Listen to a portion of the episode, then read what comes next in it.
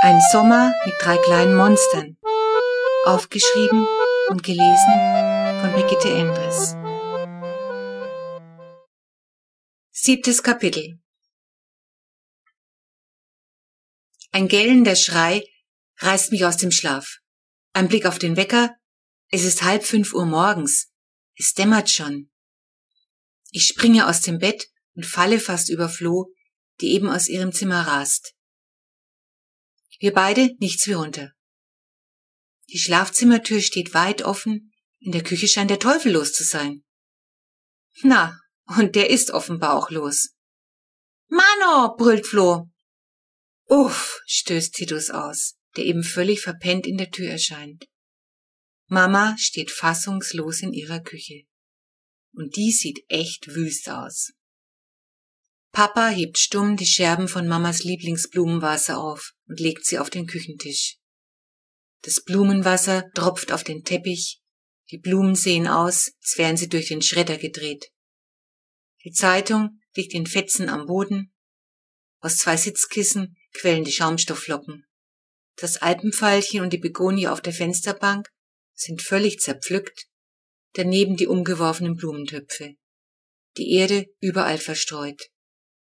Die Zuckerdose liegt gefährlich nah am Abgrund, der Zucker mischt sich mit dem Blumenwasser auf der nassen Tischdecke.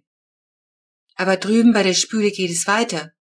Das Besteck, das Mama in den Abtropfständer gestellt hatte, ist auf den Boden gefallen. Daneben tropft aus der umgekippten Spülmittelflasche zähflüssige Seife auf den Boden. Und Mamas Armbanduhr, die sie beim Abwasch immer abnimmt, liegt mit abgesprungenem Glas auf dem Fliesenboden und es sieht nicht so aus, als würde sie jemals wieder ticken. Gott, oh Gott, Gott, oh Gott!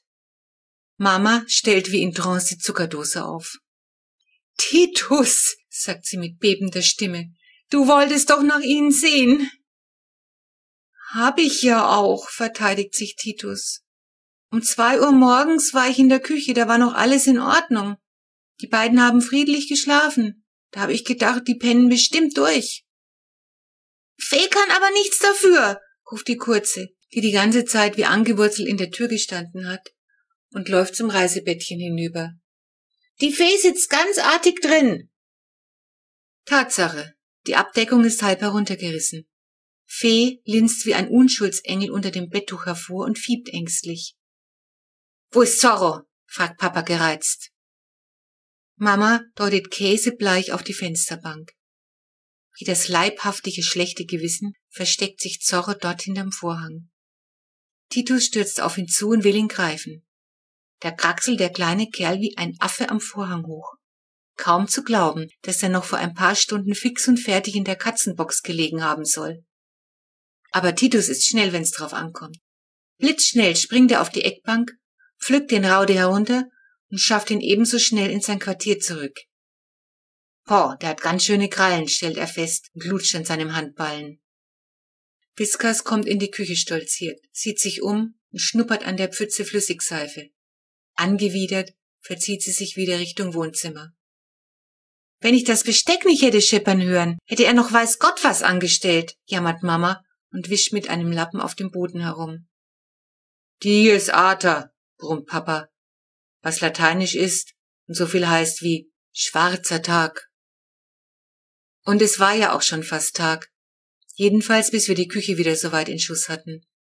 Vor allem war es gar nicht so leicht, den Fliesenboden vor der Spüle seifenfrei zu kriegen. Noch Tage später rutschte man darauf aus. Und Mamas Armbanduhr war tatsächlich hinüber. Glück im Unglück, sagte Papa. Da habe ich gleich eine gute Geschenkidee für deinen Geburtstag. Es ist ja wirklich nicht leicht für Mama ein Geschenk zu finden aber ich habe Papa trotzdem für sein Talent bewundert, selbst in dieser Situation noch etwas Positives zu sehen. Doch Mama war für Trost wenig empfänglich. Wenn es nach ihr gegangen wäre, hätte sie sich damals wahrscheinlich einen Waschbärwegsauger zum Geburtstag gewünscht. Zu allem hatten das Tischtuch, die Sitzkissen und der Vorhang ganz schön unter Zorros Krallenpfötchen gelitten. Das sehe ich mir lieber erst später genau an, stöhnte Mama erschöpft und brühte sich einen Beruhigungstee auf. An Schlafen war jetzt nicht mehr zu denken. Mama und Papa richteten das Frühstück her. Titus und ich hatten das Betttuch wieder fest über dem Reisebett verknotet, und so saßen wir in der Küche bei dem frühesten Frühstück, das wir je hatten, und beobachteten, wie Zorro mühelos am Gewebegitter hochkletterte. Da es oben nicht weiterging, zerrte und zog er unermüdlich an der Abdeckung. Wenn man ihn lässt, ist er bald wieder draußen, sagte Titus. Da müssen wir uns schon was anderes einfallen lassen. Wir legen nachher die alte Tischplatte aus der Garage drauf, schlug Papa vor.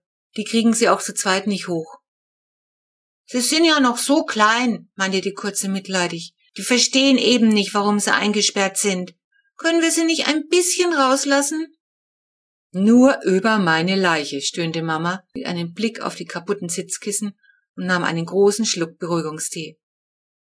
Aber im Garten könnten wir sie vielleicht wirklich laufen lassen, entgegnete ich. Zorro steckte so offensichtlich voller Tatendrang. Es war klar, irgendetwas mussten wir uns einfallen lassen. Sie brauchen Auslauf, das sehe ich ein, meinte Papa. Aber wenn sie größer sind, gehen sie sicher auch an der Hundeleine, sagte Flo eifrig. Da freue ich mich schon drauf. Du hast eine echte Meise, wetterte Titus los. Papa warf ihm einen strengen Blick zu. Mama goss sich eine zweite Tasse ein. Keiner von uns hatte jetzt noch Nerven für eine Streiterei mit unserem Dickkopf Flo. Ist ja auch wahr, fuhr Titus fort. Erstens sind das keine Hündchen und zweitens, sobald sie groß genug sind, lassen wir sie natürlich im Wald frei. Flo starrte Titus erschrocken an. Dann holte sie Luft und wir wussten, jetzt geht gleich die Sirene los. Papa nahm sie hastig auf den Schoß. Die Kurze schlang ihre Arme um seinen Hals und schluchzte herzzerreißend. Flo, redete er halb streng, halb tröstend auf sie ein. Selbstverständlich werden wir die Bärchen freilassen, sobald sie alt genug sind. Man darf keine Wildtiere halten, das ist verboten. Du willst doch nicht, dass Mama und ich ins Gefängnis kommen. Kurze hörte sofort mit dem Gewinsel auf und riss die Augen auf. Das wollte sie natürlich nicht.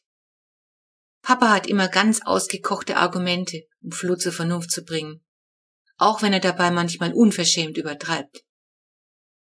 Und für die Waschbären ist es sowieso das Allerbeste.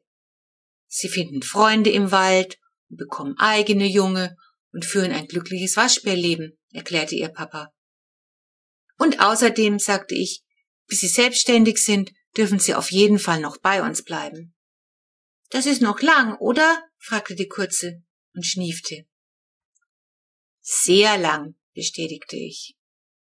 Viel zu lang, sagte Mama und stand auf, die Katzenmilch herzurichten.